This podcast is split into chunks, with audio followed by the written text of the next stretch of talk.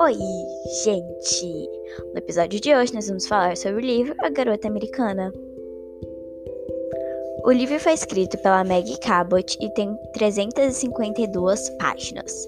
Ele fala sobre a Sen, que é uma adolescente que gosta muito de pintura e desenho, e ela acaba tirando uma nota baixa em alemão na escola, e daí, como castigo, os pais dela forçam ela a ir para uma aula de pintura com uma das melhores professoras que tem ali na cidade, certo?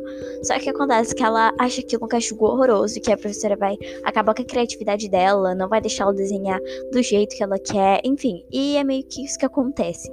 Na primeira aula, a professora faz uma crítica e ela se sente super mal e decide que não quer mais voltar para aula. Então, na próxima aula, como tá chovendo, ela vai e fica na frente, numa loja de discos que fica na frente da negócio de pintura, do ateliê de pintura lá, e ela falta a aula. Só que acontece que lá dentro tinha um criminoso, e daí, quando ela tá saindo, o presidente dos Estados Unidos, que no caso é o país dela, por isso Tito, entendeu? Ele tá entrando nessa mesma loja e o cara quer matar o presidente. Só que acontece que ela pula na frente do presidente e, tipo, joga ele pro chão e ela também cai no chão, então nenhum dos dois acaba sendo baleado. E o cara é preso pelos guardinhas ali que estão sempre cercando o presidente. E é assim que ela acaba acidentalmente sendo uma heroína nacional e é todo o enredo do livro começa nesse ponto e é aí que as coisas se desenrolam para frente. Bom, no final do livro, já que é um romance, tanto é que foi escrito pela Mary Cabot, que é uma escritora de romance para adolescentes, ela acaba ficando junto com o filho do presidente, que no caso é o David, que é muito fofo, ele é incrível demais e eles acabam ficando juntos. Sobre o livro, eu achei que é bastante legal, a história é bem narrada, é narrada em primeira pessoa pela Sen, que no caso é a personagem principal. Então, sobre a narração não tem nada o que falar. Ela é bem legal, narra como uma adolescente normal em primeira pessoa, então é tipo um diário, só que não tem assim as datas certinhas e tudo mais. A capa eu não gostei muito dela, justamente pela imagem. É claro que depois do livro você meio que entende o desenho, como acontece com a maioria dos livros, né? E acaba tendo tudo a ver com a história, não é por isso que eu não gostei, mas é porque eu pessoalmente queria ter visto uma representação da personagem principal na capa, porque a cena tem características muito marcantes, como por exemplo ela é ruiva, e eu queria ter visto pelo menos uma pequena ilustração dela na capa. Mas de resto a capa é muito legal, só eu que particularmente achei ela meio feia e não dá muita vontade de ler não. A cada começo de capítulo, o livro apresenta listas de coisas completamente aleatórias, mas que se passam na cabeça da cena. São listas das coisas que ela acha legal, as músicas preferidas dela, enfim, cada capítulo tem uma lista nova e eu achei isso muito legal. Eu realmente pensei que fosse ser chato quando eu li isso, assim, em algumas resenhas que eu li antes de ler o livro. Eu achei que fosse ser chato, mas acaba sendo muito legal e um elemento diferente nessa história. É um livro bastante fofo e o David é tipo assim, o príncipe da vida e a escrita é contínua e fluente, então é bastante fácil de se ler. E é um livro que você pode começar a ter o hábito de leitura por ele.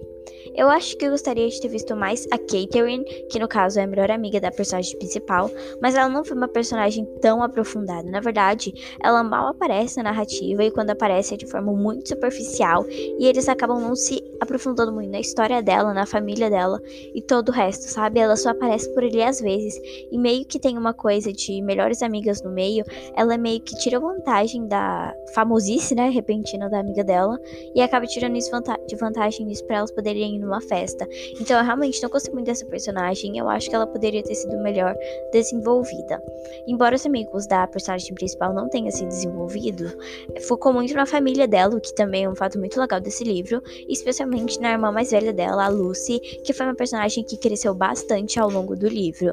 No começo ela começa sendo apenas uma menina popular, sabe, a patricinha do colégio, e aí ela vai mostrando que ela realmente se preocupa muito com a Sen, que é a personagem principal, irmã mais nova dela, e e que ela quer ajudar. Tanto é que no segundo livro, eu também já li o segundo livro, ela acaba se mostrando uma irmã mais velha incrível e é realmente o tipo de irmã mais velha que todo mundo sonha em ter, que te ajuda com as coisas e tudo mais. Então, ela é uma personagem que se desenvolveu bastante no decorrer do livro.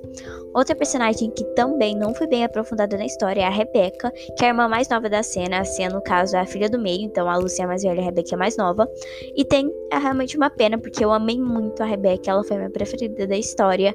Eu queria muito ver falar mais sobre ela, sabe? Ela aparece em alguns flashes do livro e ela também não tem uma participação muito marcante na história, o que é horroroso, porque a personalidade dela é muito incrível. Eu acho que ela seria uma personagem que teria grande destaque ali, poderia ter deixado esse livro muito melhor. O livro ele se baseia basicamente em quatro personagens: a Lucy, o Jack, a Samantha e o David. O Jack, no caso, é o crushzinho da Samantha, que é o, que é o namorado da irmã mais velha dela, a Lucy. E por isso que ele aparece muito, porque se não fosse por isso, ele também nem apareceria bastante.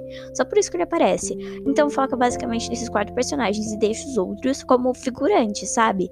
São só isso. E eu acho que isso não é muito legal, porque seria mais legal ver outras partes do livro em que ela fala com as amigas e, enfim, vê ela com outras pessoas, entendeu? Tanto com o pai, com a mãe, a irmã mais nova, a amiga dela, a Catherine e tudo mais. Isso foca nesses quatro personagens. Então o livro é basicamente isso de personagens.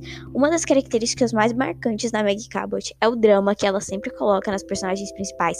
De todos os livros que eu li dela, as principais são sempre muito, muito, muito dramáticas. E é algo que de bom nesse livro, porque é algo que a gente quase não vê na cena que é a personagem principal. Ela não é tão dramática assim. Claro que, como uma adolescente, ela é sim dramática, mas não tanto quanto as outras dos livros da autora. E apesar disso, o livro tem muitos momentos de vergonha alheia que são bastante engraçados e que também é uma característica da Meg Cabot. Ela gosta de fazer o personagem principal sofrer. Então, aquela vergonha alheia que você pode, que você tem que parar de ler porque você tá realmente com vergonha pela personagem. Então, é bem louco isso no livro dela e eu acho muito legal a forma com que você entra na história 100%. Bom, gente, eu super recomendo que vocês leiam Garota Americana. É um romance bem leve, muito legal. Você devora o livro assim, ó, rapidinho. É um desses livros que você consegue ler em um dia, fácil, fácil. E é muito incrível, eu amei bastante a história, apesar de ter alguns pontos fracos que eu já falei. Muito obrigada se você escutou esse episódio até o final. Tchau e até o próximo.